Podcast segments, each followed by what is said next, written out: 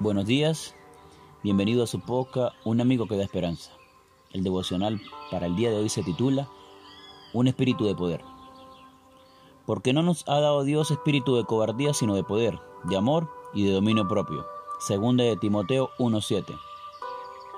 Al leer el primer capítulo de Segunda de Timoteo se nota el tono cariñoso, íntimo, cálido y paternal del anciano al apóstol, encarcelado y próximo a morir.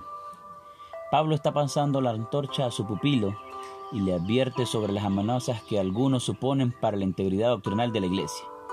Timoteo debió haber sido un joven tímido que derramó lágrimas junto al apóstol y que probablemente se sentía avergonzado en relación con el Evangelio y el encarcelamiento de su mentor. Pero al mismo tiempo poseía una fe sólida, que estuvo presente en su abuela y en su madre. El temor es parte inherente de la experiencia humana y aparece otra vez en el versículo de hoy, pues la palabra cobardía es algo similar. El apóstol insta a su discípulo a que participe de las aflicciones por el Evangelio según el poder de Dios. Esta frase nos hace pensar en la resiliencia, pues anima al joven a recibir aflicciones desechando el temor, para que la prueba lo haga más fuerte y lo purifique. Para ello el apóstol le ofrece herramientas, poder, amor y dominio propio, de origen no humano sino divino. Para realizar cualquier cosa necesitamos en primer lugar poder, energía.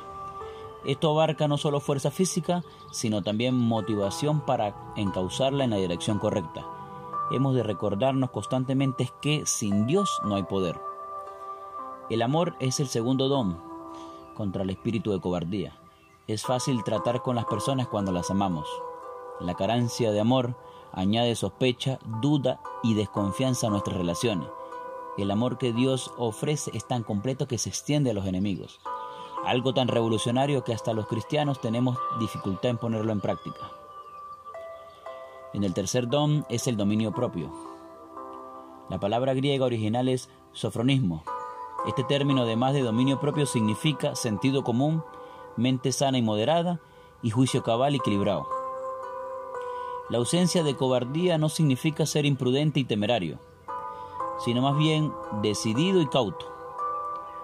Sea timidez, falta de motivación o cualquiera otra barrera que tengas, el Señor está listo a concederte la fuerza para afrontarla, el amor auténtico hacia el contrario y el dominio propio, y el juicio cabal para tomar las mejores decisiones en tu vida.